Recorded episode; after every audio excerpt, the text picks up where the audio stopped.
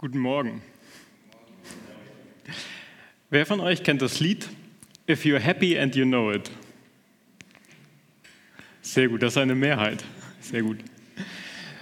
Das ist ein wirklich cooles Lied und einer meiner absoluten Lieblingslieder, weil es so bestechend einfach ist, weil dieser Text ja eigentlich immer nur ist, If you're happy and you know it, clap your hand. If you're happy and you know it, clap your hand. If you're happy and you know it and you really want to show it, clap your hand. Also, wenn du fröhlich bist, klatsche. Und wenn du fröhlich bist und es so wirklich zeigen willst und es so wirklich weißt, dann klatsche. Und dann kann man das wie bei so schönen Kinderliedern quasi noch mit einer Million Strophen irgendwie erweitern und dann eben nicht mit Klatschen, sondern mit Aufspringen und Stampfen und Putzelbäume schlagen und so, wie man eben kreativ ist. Und ich liebe dieses Lied. Ich liebe dieses Lied auch deswegen, weil es mich an eine Zeit erinnert, wo ich in Afrika, in Kenia, in einem Kinderheim gearbeitet habe.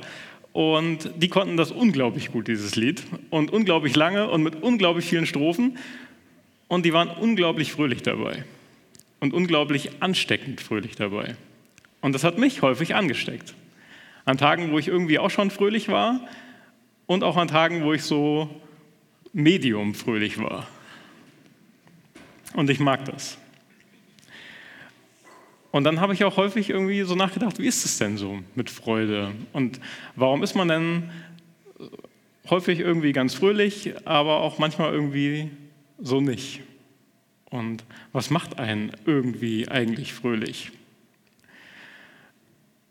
Und dann habe ich vor geraumer Zeit mal, äh, oder kam mir so dieser Predigtext von heute quasi entgegen und den fand ich ganz schön spannend weil er sich auch damit beschäftigt. Und das ist 1. Thessalonicher 5, die Verse 16 bis 18. Unglaublich kurz und knapp und deswegen auch irgendwie gut zu merken. Freut euch alle Zeit, betet beständig, in jeder Lage dankt. Dies nämlich ist der Wille Gottes in Jesus Christus für euch. Bam. Da ist sie, irgendwie die Aufforderung, sich zu jeder Zeit, zu aller Zeit zu freuen. Und dann nicht nur irgendwie sich zu freuen, sondern auch noch beständig oder ohne abzulassen zu beten. Und in jeder Lage oder in allen Dingen dankbar zu sein. Und irgendwie fand ich den Text gar nicht so fröhlich, sondern ziemlich zumutend irgendwie gar nicht so gut. Also ich reagiere generell nicht so gut, wenn man mit mir in, in, so Befehlsformen spricht. So bin jetzt nicht jemand, der den Imperativ so gerne mag. Aber vor allen Dingen habe ich auch gedacht, das ist auch total dämlich, quasi zu befehlen, fröhlich zu sein. Zu befehlen oder so aufzufordern, dankbar zu sein und dann noch beständig zu beten. Das ist doch kann man doch gar nicht. Man kann doch keinen Knopf drücken und glücklich sein. Und irgendwie ist es doch auch ein Unterschied, und man merkt das bei Kindern dann irgendwie immer sehr, sehr schnell, ob man dann gesagt bekommt oder dann sagt, na, wie sagt man? Und dann irgendwie noch so ganz höflich quasi ein Danke rausdrückt. Oder ob man so aus der Tiefe seines Herzens dankbar ist. Klappt das überhaupt? Auf Befehl, auf Aufforderung, auf Knopfdruck? Aber irgendwie steht es ja da. Und irgendwie sind es ja auch eindeutig so Aufforderungsformen, eindeutig Imperative. Und irgendwas hat man sich auch dabei gedacht, wenn man dann noch dazu schreibt, dass der Wille Gottes für das Leben sein soll. Also irgendwie ja, fast das Klassiker-Thema, Klassiker-Wunschthema jedes Jugendkreises. So, der Wille Gottes für mein Leben. Ähm, ja, das oder Offenbarung, das sind so die zwei Zwei Klassiker. Naja, aber widmen wir uns quasi diesem Text. Und das Schöne an diesem Text ist auch, ist der, der Traum jedes Prediger, weil äh, er zerfällt quasi von alleine in klassische drei Punkte. So, das ist, also, das ist wunderbar. Gucken wir uns die Sachen mal irgendwie an. Freude. Wie funktioniert eigentlich Freude? Wann bin ich fröhlich? So. Meistens hängt das irgendwie mit äußeren Umständen zusammen. Dann freue ich mich quasi an dem Sieg meiner Lieblingsfußballmannschaft so und dann freue ich mich. Oder ich freue mich daran, dass in der Mensa Schnitzeltag ist oder dass ich lange schlafen kann oder dass ich bei euch bei warmem Wetter quasi kein Jackett tragen muss, dann freue ich mich. Das Problem ist, ich bin Fan des VfL Borussia Mönchengladbach, die Freude über das dominant gewonnene Fußballspiel währt irgendwie immer nur bis zur nächsten krachenden Niederlage. So. Ja, bei der Nationalmannschaft ist es besser, da kann man sich dann vier Jahre über so einen Weltmeistertitel freuen, aber auch das ist spätestens heute Nachmittag vorbei. Ähm, ja, und irgendwie, also der Schnitzeltag in der Mensa wechselt sich auch beständig mit dem Grünkarnauflauf ab. Und irgendwie es, also die Freude über kein Jackett bei warmem Wetter ist auch irgendwie so lange, bis dann die Schweißflecken deutlich sichtbar werden, was mit Jackett nicht so wäre. Also irgendwie ist Freude häufig an äußeren Umständen abhängig, aber dann auch so schnell verflogen wie die äußeren Umstände. Es hält alles nur so lange, wie es irgendwie gerade gut ist. So. Und so vieles ist so schnell verflogen. Ich Freude an den einfachen kleinen Dingen wie Fußball und gutem Essen, aber auch Freude an anderen Menschen und Beziehungen sind ja doch häufig brüchig. Und dann ist es ja auch so, dass nicht nur manchmal irgendwie die guten Dinge quasi abhanden kommen oder einem gerade nicht so begegnen, sondern dass ja auch häufig richtig Kacke ist, auf Deutsch gesagt, und man richtig Kacksachen erlebt. So, wo man gar nicht morgens aufstehen möchte und If you're happy and you know it singen, sondern irgendwie laut Schade rufen. Und wie ist es dann, wenn man sich ja dann auch irgendwie alle Zeit freuen soll? Man müsste sich ja dann an was freuen, was beständig ist, was nicht einfach so verfliegt, was weggeht. Und ich glaube, der gute Verfasser des äh, Thessalonicher Briefes, hier der Paulus, der kann eigentlich nur eine Sache damit meinen, weil wahrscheinlich nur eine Sache wirklich beständig ist. Und das ist ganz, also keine Überraschung, natürlich das Evangelium, die Liebe Gottes. Oder noch zugespitzter, dass Gott dich liebt und dass nichts von dieser Liebe trennen kann dass sie unabhängig davon ist, ob wir irgendwie gerade unglaublich erfolgreich und gut sind oder unglaublich fest im Glauben stehen und begeistert sind oder es halt auch gerade irgendwie eher schleppend läuft und nichts so richtig gelingen mag. Irgendwie mehr Fragen als Antworten da sind. Uns irgendwie Schwierigkeiten begegnen und irgendwie auch alles nur an der Decke hängen bleiben zu scheint. Die Liebe Gottes dann kein Deut kleiner. Seine Annahme, sein uns gut finden, kein Deut weniger. Sein Ja zu uns nicht irgendwie schwammig, sondern genauso da. Genauso beständig Grund zur Freude. Und man muss auch sagen, dass die Liebe Gottes nicht ohne Verheißung kommt. Es ist ja nicht so, dass wir in Anführungszeichen nur geliebt würden, sondern zum christlichen Glauben und zur Liebe Gottes gehört auch eine Hoffnung. Eine Hoffnung über diese Welt, über dieses Leben hinaus. Eine Hoffnung, die damit gefüllt ist, dass es gut und vollkommen gut sein wird. Dass auch mal ein Moment kommt, wo jede Träne abgewischt wird. Wo auch das Gegenüber, die Beziehung zu Gott, ungetrübt ist. Vollkommen ungefiltert, unbrüchig, unberührt von dem ganzen Auf und Ab des Alltags. Und jetzt ist es ein bisschen schwierig, quasi das zum einen irgendwie nicht zu triumphal, aber auch nicht zu hoffnungslos klingen zu lassen. Weil es ist ja auch so, dass auch Christen, auch von Gott geliebten Menschen und die noch so fest im Glauben stehen, ja auch irgendwie nicht alles leicht im Leben ist. Nicht irgendwie alle Hindernisse aus dem Weg geräumt werden und trotzdem Dinge schiefgehen. Ziemlich oft sogar. Und es ist nicht so, dass es dann immer super leicht und von der Liebe, Liebe Gottes getragen einfach so hinübergeht und irgendwie alles aus dem Weg geräumt würde, aber es ist ja schon auch so, dass ein anderes Leben dadurch möglich ist. Auch wenn sich vielleicht erstmal gar nicht so im Leben so viel verändert, es ist doch häufig eine andere Perspektive. Ich finde, und das ist herausragend schwer, aber ich finde, es geht, dass wenn man Leben und Schwierigkeiten im Leben unter der Perspektive der Liebe Gottes sieht und sich selbst vor allen Dingen unter dieser Perspektive bestimmt, dann ist man frei davon, sich irgendwie von den Dingen, die schiefgehen, bestimmen zu lassen. Dann macht es gar nicht mehr so viel mit mir selbst, dass gerade Dinge schiefgehen, dass mir Leid begegnet, weil ich und meine Person nicht davon abhängig sind, weil ich schon zuvor davon bestimmt bin, Gottes geliebtes Kind zu sein. Ich kann mit allem anderen anders umgehen. Und das verändert vielleicht das Leben nicht völlig augenscheinlich im ersten Moment und räumt alle Hindernisse aus dem Weg, aber es führt zu einem ganz anderen Umgang damit und verwandelt es so.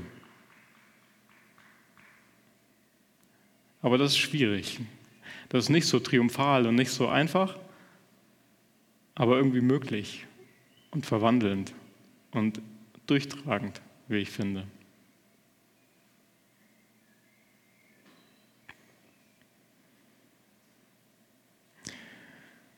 Wie ist es mit dem Beten? Ich glaube, die, die Blaupause, der Blueprint jedes äh, Gebets ist das Vaterunser. Und ich weiß, ihr habt die Bergpredigt quasi anständig durchgekaut. Ähm, von daher kann ich euch fast nichts Neues erzählen. Aber das Spannende am Vaterunser oder die, die absolute Spitze ist ja eigentlich, dass wir aufgefordert sind, Gott als liebenden Vater anzureden ihn als solchem, als Gegenüber im Gebet zu sehen. Jetzt muss man an dieser Vater-Metapher immer ein bisschen arbeiten, weil dann irgendwie auch jeder andere Erfahrungen macht.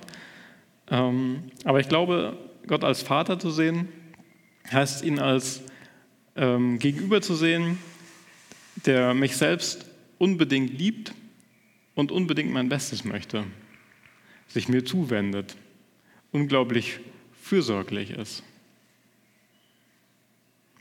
Also das Ideal aller irdischen Väter quasi. Und Gebet, würde ich sagen, also da kann ich quasi dir fast nichts oder über deine Einleitung fast nicht vorausgehen, ist eigentlich reden mit Gott. Und reden tut häufig gut, wenn man sich von der Seele reden kann, was gerade irgendwie los ist, was einen irgendwie bewegt. Und umso besser und umso sinnvoller ist dieses Reden ja, wenn ich es dann noch jemandem erzählen kann, der unglaubliches Interesse an mir hat, mich durch und durch kennt, mich versteht. Und vor allen Dingen, weil er mich liebt, weil er mir fürsorglich ist. Alles in seiner Macht Stehende tun wird, damit es mir gut, damit es mir besser geht. Es hilft häufig, Dinge anderen Menschen zu erzählen, damit man sie sich von der Seele redet. Und meistens macht es ziemlich Sinn, sie einer Person zu erzählen, die die Dinge ändern, die die Dinge verändern kann, zu meinem Guten. Und ich glaube, deswegen macht es Sinn, zu beten. Und ich glaube, deswegen macht es auch Sinn, beständig oder ohne ein Ablassen quasi zu beten. Außerdem ist Beten, finde ich, gar keine so anspruchsvolle Geschichte. Also natürlich ist nicht so, dass ich jetzt mich als ungebrochenen Beter und äh, absolutes Vorbild äh, darstellen würde. Das ist bei mir häufig auch äh, schwammig und in Auf und Ab. Aber eigentlich ist dieser Anspruch ja gar nicht so hoch.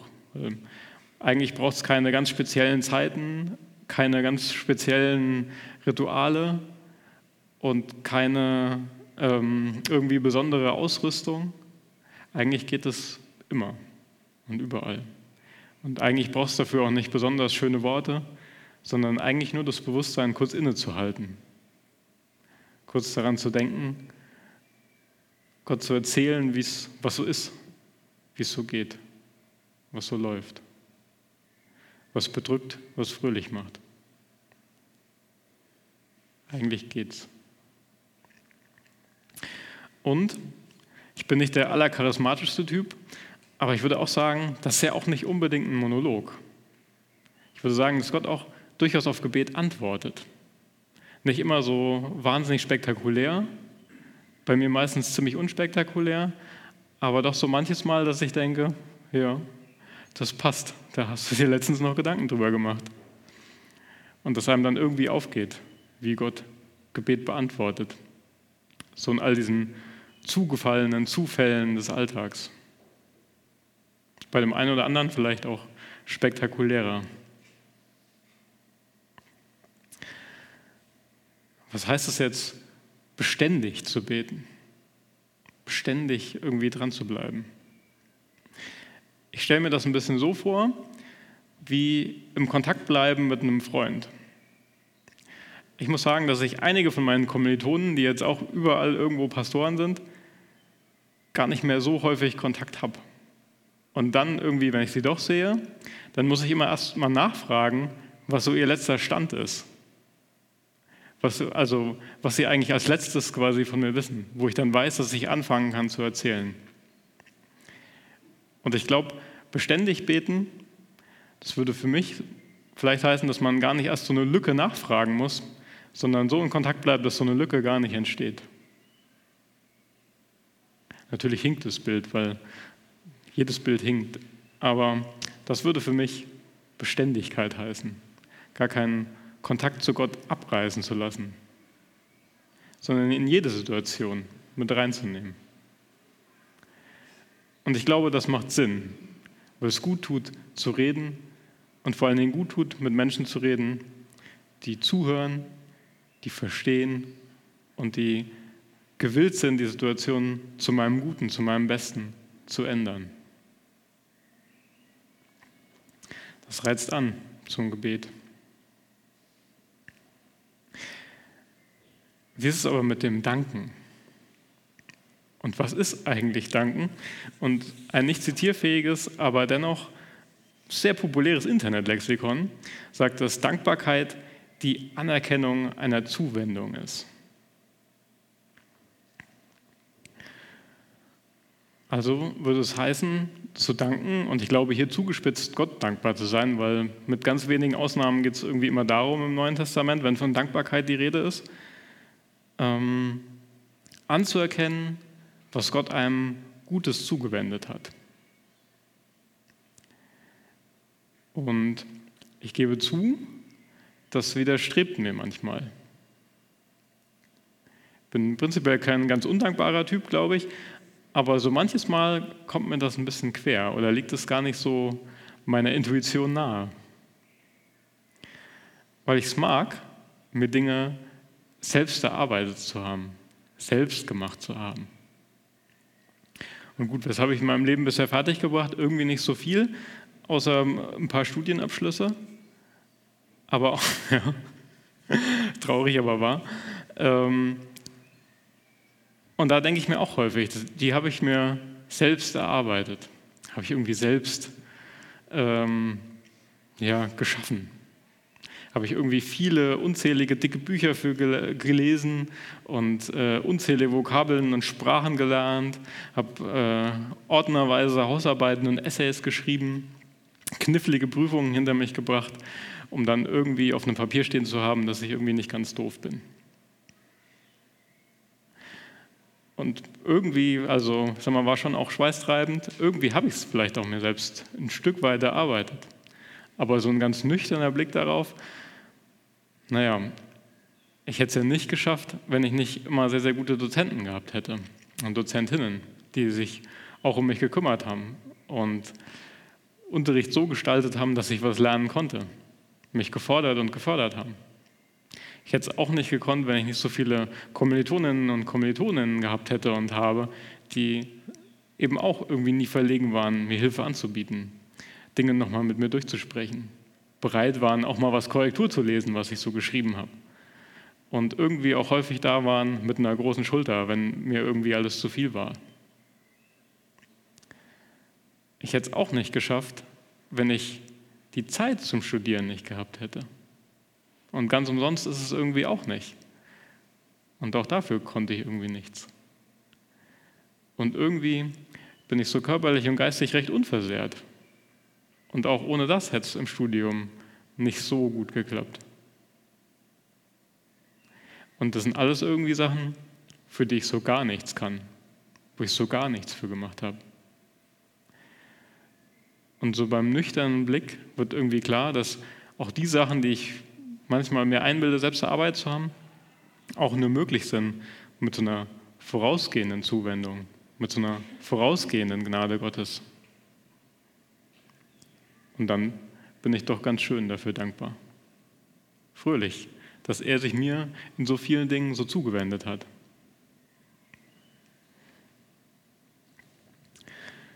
Und dann heißt es ja in unserem Text auch so ein bisschen provokant, dankbar sein in allen Dingen. Und das kann man irgendwie zweifach auflösen. Einmal in so ein Dankbarsein für alle Dinge und einmal in so ein Dankbarsein, ich sag mal, bei allen Dingen oder im Angesicht von allen Dingen. Und dann könnte man lange diskutieren, was jetzt irgendwie die angemessene Variante, die angemessene ähm, Auflösung der Sache wäre. Ich nehme das vorweg, weil ich es irgendwie ziemlich eindeutig finde. Ich glaube nicht, dass es ein Dankbarsein für alle Dinge ist. Weil mir so ein Gebet wie Danke Gott für meine Krankheit nicht über die Lippen geht. Oder Danke Gott für dies und das Schlimme. Weil schlimme Dinge schlimm sind und schlimm bleiben. Auch wenn es natürlich nicht ausgeschlossen ist, dass irgendwie irgendeine Weise daraus Gutes erwächst, bleiben sie doch schlimm, bleiben zerstörerisch. Ich glaube nicht, dass es nötig oder irgendwie geboten wäre, dafür dankbar zu sein. Ich glaube aber, dass es möglich ist, im Angesicht von den Dingen dankbar zu sein. Nicht immer einfach so, nicht auf Knopfdruck, nicht auf Aufforderung. Aber mit Blick auf die Zuwendung und die guten Dinge, für die man dankbar sein kann, trotz den schlimmen Dingen, die schlimm und kacke bleiben.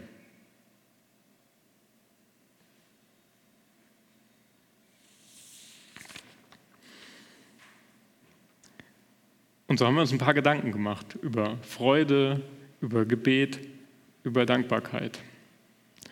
Und weil wir unglaublich motiviert sind und der unglaublich gute Christen in Anführungszeichen, dann müssten wir es jetzt nur noch umsetzen. Das ist ja der Wille Gottes für unser Leben. Das müssten wir jetzt einfach so, einfach aus der Tür gehen und einfach machen, im Idealfall. Aber wie kann das gehen? Sollen wir irgendwie so einen heiligen Trainingsplan aufstellen und das trainieren wie Bauch, Beine, Po so und montags ist es immer Brust und Bizeps so, montags immer Dankbarkeit? Ich glaube nicht, dass das klappt. Also so anderes Training hat bei mir irgendwie auch nie geklappt. Warum sollte das jetzt klappen? Und natürlich könnte man sich irgendwie Gedanken machen. Ich will das nicht völlig, völlig quasi abwerten. Irgendwie sich so einen roten Punkt an den Computerbildschirm kleben und immer, wenn man irgendwie drauf guckt, so kurz beten oder kurz dankbar sein oder äh, sich einen Kieselstein in die Hosentasche stecken und immer, wenn man dann äh, quasi in die Tasche greift, quasi zu merken, oh, das ist ein Kieselstein, ich wollte ja noch beten und so. Ich will das nicht völlig abwerten. So, das kann irgendwie helfen, aber ich glaube, es ist ein, oder ich finde einen eleganteren Weg schöner. Ihr merkt es, ich habe sowohl die Freude als auch das Gebet als auch die Dankbarkeit nicht irgendwie im Menschen verwurzelt oder festgemacht, so dass er jetzt unglaublich, also dass man als Mensch unglaublich dankbar aus sich selbst heraus sein müsste oder unglaublich fröhlich, sondern ich habe das immer an Gott festgemacht, an seinen Zuwendungen, an seinem Gegenübersein als liebender Vater und an seiner beständigen Liebe. Und so würde ich auch unsere Freude, unsere Dankbarkeit und Gebet quasi und dass wir das natürlich mehr sein wollen und diesen Willen Gottes erfüllen wollen, auch an Gott festmachen. Gar nicht so sehr an uns, unserem Trainingsplan und unseren Kieselsteinchen in der Tasche, sondern vielleicht mit der Erwartung, dass Gott uns reizt, Gott uns dazu drängt, fröhlicher, freudiger zu sein, dankbarer zu sein, mehr zu beten, weil es dafür Grund, weil es dafür Sinn gibt. In Gottes beständiger Liebe, in seinem Gegenübersein als fürsorglicher, liebender Vater und in seinen unzähligen guten Zuwendungen, auch im Angesicht von allen Hindernissen und allem Schiss.